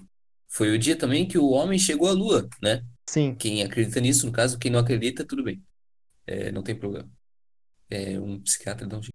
É, duas mil pessoas viram esse show deles, que foi na Barra 69, no Teatro Castro Alves, em Salvador. Foi um show conjunto de Gilberto Caetano Veloso. Foi o último show deles no Brasil antes de serem exilados. Então temos uma data aqui para marcar a morte do, do- da Tropicália, talvez, digamos assim, figurativamente. Um bem velório, não, um figurativamente. É um velório também. Foi um show animado, apesar de tudo, no caso. É, apesar dos pesares. Não, mas de fato, eles voltam e continuam. Inclusive, o Caetano, o Caetano e o Gil, mas muito o Caetano. O tanto de sucesso que o Caetano Veloso tem é uma coisa absurda, assim, ó. O bicho pode fazer um show com 30 músicas. Só vai ter música que foi hit. Porque, de fato, eles não tiveram concorrência na música brasileira quando eles voltaram da Europa do exílio. Tudo bem. Tinha Chico Buarque, tinha o Milton Nascimento. Tinha o Raul Seixas também. Tinha o Raul Seixas, enfim, tinha, tinha muitos artistas, mas não teve um movimento que pegou a, a iconocla a, pegou a Tropicália pra fazer iconoclastia, pra fa- tomar de Judas e pra, enfim, pra linchar eles. Então eles andaram muito tempo de braçada na música brasileira. E, enfim, acho que Eu posso fazer um, um paralelo aqui contigo depois que o Belchior ele deu umas, Opa, umas opa, muito bom, muito, crítica, crítica no, no Caetano. muito bom, muito bom. Por favor, diga. A gente tem que encerrar logo, então, por favor, fala o Be- Belchior pra gente dar os caminhamentos finais. O Belchior, digamos, o Caetano, como o Vinícius já falou, ele tinha uma certa negócio de vaidade, assim, né? Uma, uma certa arrogância às vezes. E ele tinha muito uma birra com o Fagner, que daí se estendeu para todo o pessoal do, do Ceará, assim, do- que faziam música no Ceará. E ele até fala do Pavão Misterioso, do Ednardo lá, fala, ah, isso aí não é nada que psico, é, psicodélico, isso não é nada além do que a Tropicália já fez e tal. E o Vinícius fala, "Trop- você nunca conseguiu fazer o que eu faço, o rock nacional, tudo bem. E o Belchior ele fala assim, na música dele, não é muito distante a rapaz latino-americano de, do sucesso de, de Caetano. Ele fala lá, é, trago de cabeça uma canção do rádio em que o antigo compositor baiano me Ah, dizia: tudo é divino, tudo é maravilhoso. Aposentando, literalmente. E não é só nessa, em fotografia 3x4, ele também faz outra crítica a Caetano Veloso, que é uma música, aquela música muito famosa dele também. Aliás, aquele disco do Belchior, todas as músicas são famosas. Todas, todas. Até a última É. faixa que tem um minuto só é famosa. É, ele fala assim, Veloso, o sol não é tão bonito para quem vem do norte e vai morrer nas ruas, não é? É, aí? Olha só, que isso, né? isso, isso é duro. Duro. Isso é duro. Agora, em Dandy tem uma crítica aqui que eu vou deixar no ar, que é uma crítica, digamos, não é uma cantiga de escárnio, né? Não é uma cantiga de maldizer, é mais uma cantiga de escárnio. Que ele fala assim: Eu quero ser rebelde, suprimir umas partes aqui. Um grande milionário socialista de carrão chegou mais rápido na revolução. Muito forte. Muito forte. Seu, Quem ele tá criticando aqui? Não sei. seu, mas- seu Belchior tá, tá- Aliás, tem uma música que ele fala que aquele mesmo que pregava não sei o que, hoje tá no seu apartamento. Eu não lembro bem a letra dele lá, mas ele fala alguma coisa assim, que é que essa questão do cara que era iconoclastia e virou situação. Tipo, ah, É, e daí fica muito cômodo, né? é, eu não sei se ele tá falando do John Lennon, se tá falando, ele pode falar de qualquer um, que, que faz sentido pra todo mundo. Todo mundo um dia foi revolucionário e virou, virou conservador e tal. Mas é alguma coisa assim. Mas uma coisa do Belchior que eu quero falar também é que lá pelos tantos anos 80 ou 90, não sei exatamente a data, é, meu pai pegou um avião e sentou do lado do Belchior. E todo mundo sabe que o Belchior tem uma música muito famosa chamada Medo de Avião. Ele fala: Foi com medo de avião que eu peguei pela primeira vez na sua. Esse é um detalhe, né? Então ele fala: Tinha medo de avião, peguei na sua mão.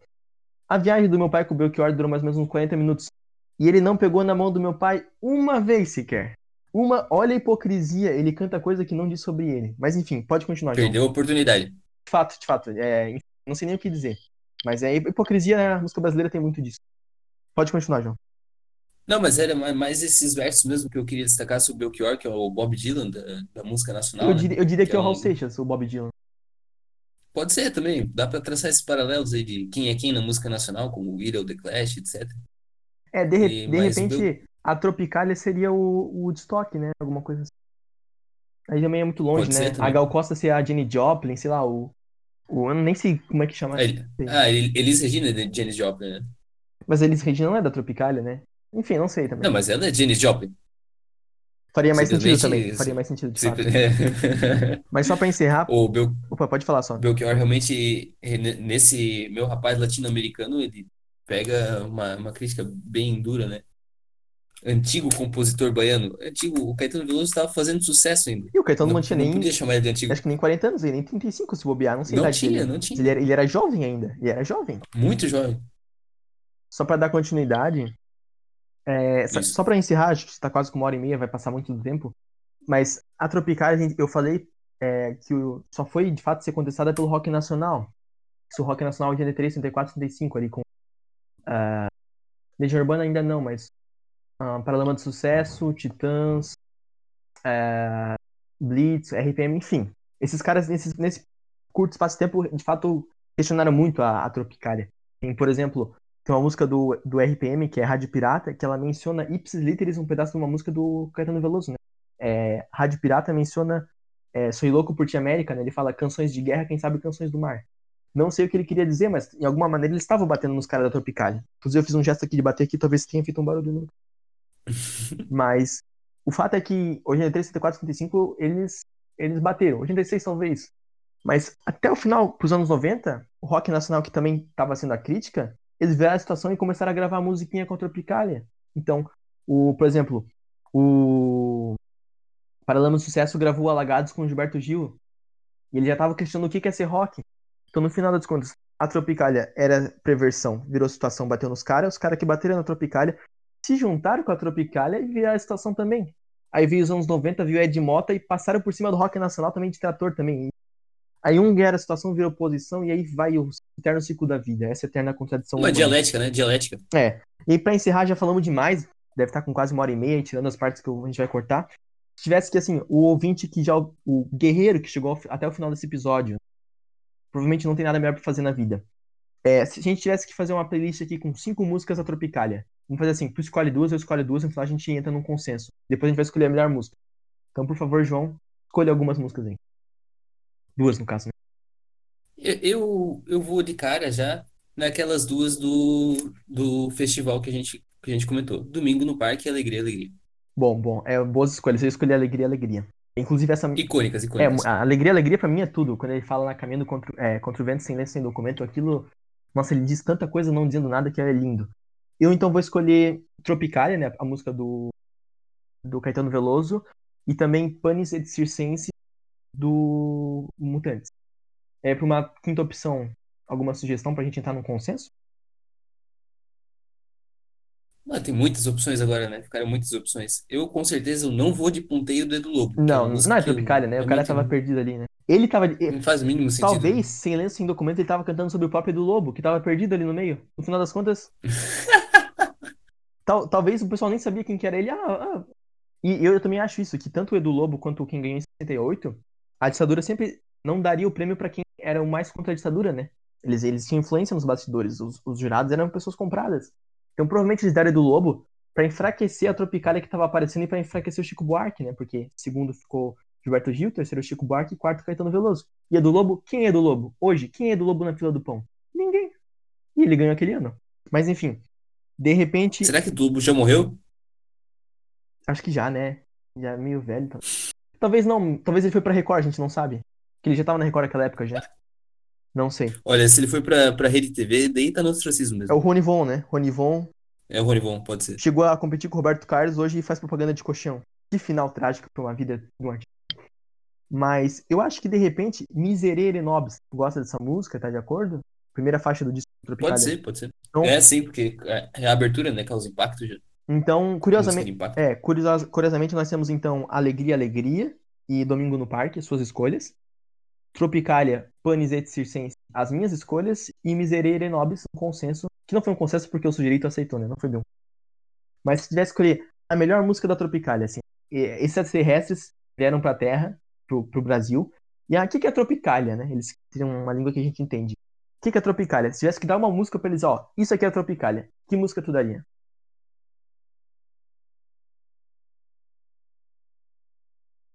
Pô, agora ficou difícil, hein? Não sei, cara. Pra escolher uma música só é muito difícil. De repente a música. Talvez. Pode falar. É, talvez porque eu, eu, eu tenho uma certa afeição a mais por essa música, mesmo que seria Alegria, Alegria. Mas não sei se eu faria a escolha certa. Mas é a escolha que eu faria, porque eu geralmente não tenho predileção por fazer a escolha certa. Uhum. Eu acho que pode ser Alegria, Alegria, né? Uma música boa, foi a música ah, do festival, ficou em quarto É lugar. a música que todo mundo gosta, né? Todo mundo gosta. É uma música Eles alto vão astral, é tipo o Last Kiss do Pearl Jam, uma uma mensagem bonita. Alto astral. Ah, uhul, é. Uma música assim que facilmente tocaria num funeral, num churrasco e numa balada. Tem uma vibe. Inclusive, Sabe que música eu, eu, eu gostaria que tocasse no meu funeral? qual? You Never Walk Alone, Do, do Liverpool? do Liverpool. Só porque eu, que eu lembrei disso. Aliás, Liverpool pra, é um- ficar no ar. Liverpool é um tema bom pra gente fazer um episódio, hein? Eles ganharam o campeonato inglês semana agora. Semanas que estamos gravando Com aí. certeza. Acho que pode fazer um episódio sobre o Liverpool, isso é uma boa ideia. Vamos, vamos, vamos conversar melhor sobre isso. Mas só pra encerrar, tinha tanta coisa que a gente podia ter falado e não falou, né? Uma coisa que eu gostaria de falar, só pra encerrar mesmo, já acabou o episódio já. Antes disso, ó, por favor, nos sigam no Instagram, arroba podcast Confusão Mental. E nos sigam também, a gente tem um e-mail pra vocês mandarem é, sugestões, críticas, é, intimações judiciais. judiciais Pedir pra É. participar também. de podcast. É claro, a gente, a gente vai fazer participações bem próximo. É podcast confusão mental, arroba gmail.com. Podem mandar sugestões lá que a gente vai ler à medida do possível. Mas para encerrar, a gente falou muito daquela questão do- de aceitar o Brasil como ele é e tal. A, a música Alegria, Alegria, ela começa dizendo, né? Quando Pero Vaz de Caminha descobriu que as terras brasileiras eram férteis, escreveu uma carta ao rei. Ah, nela dizia tudo que cresce, floresce. E o Gauss, da época, gravou uma música que era mais ou menos assim.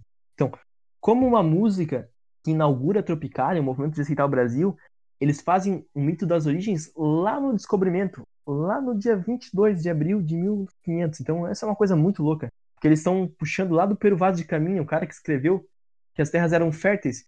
E esse fértil é, os- é o que os caras estavam fazendo naquele momento ali. Então, eu acho que isso ilustra muito bem a Tropicália. A gente praticamente uma hora e meia falando aqui. Posso, posso encerrar com aí uma uma, uma citação? Uma frase, a Tropicália em uma frase. É, Eu Ah, tenho é uma citação aqui. né? A gente, a gente não, não, a gente não acabou não, não embasando nossos argumentos. Pensar Tropicalia a partir de um ator, autor aí, de repente. Só pra encerrar mesmo. Eu vou, vou citar um, um autor aqui, um autor que ele é mundialmente famoso, né? Então, É o Bauman? ele trabalha sempre. Não, é mais antigo, Não, é o Balmo. Mais antigo que o Balmo. que eu Pode falar. já vou, já vou, já vou, já vou revelar ele. Mas essa frase dele Tá. basicamente sintetiza a Tropicália também. Por favor. Posso, posso proclamá-la?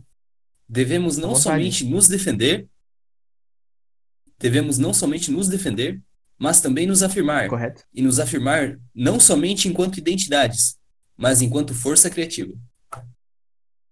Muito bonito. Eu gostaria de saber quem escreveu isso. Essa, essa frase é do grande autor chamado Oscar Wilde. Mas pra encerrar, então, agradecer os guerreiros que estão até esse momento ouvindo a gente. A gente não sabe se a gente vai continuar. Se os grandes grupos internacionais vão permitir que a gente continue. Estamos jurados de morte. Mas acho que é isso. Tropical é essa coisa louca, sabe? É sem lenço, sem documento. É o Brasil, é a Palmeira. Enfim, essa coisa louca, sabe? Não tem muito sentido, mas não, tem sentido é o sentido. Então, acho que é E- isso, João. E fica seu como, parecer co- final como dica, é, como dica aí para quem gosta de Tropicália, para quem gosta de, um, de uma certa dose de, de humor, assim, é ver o quadro do Caetano Veloso e do Zé Alberto Zé, do Chico Anísio, que ele faz uma paródia Ah. dos dois, assim, sobre as frases totalmente hermenêuticas, holodúnicas, soteropolitânicas, que os dois falavam da, da, em sujeito tropical ou não, como diria Caetano, né? Importante dizer também que eu amo Paulinho da Viola. Só posso dizer que eu amo Paulinho da Viola. Muito bom, muito bom. É, e o momento que eles viraram a situação, né? Que eles estavam sendo tomados por Judas. Mas enfim. Então agradecemos a você que escutou até esse momento e que prometemos no futuro próximo falar sobre algum outro tema. Que a gente não garante qual, mas algum tema digno de confusão mental. Esse foi o primeiro episódio. Agradecemos a todos que até esse momento. E muito obrigado.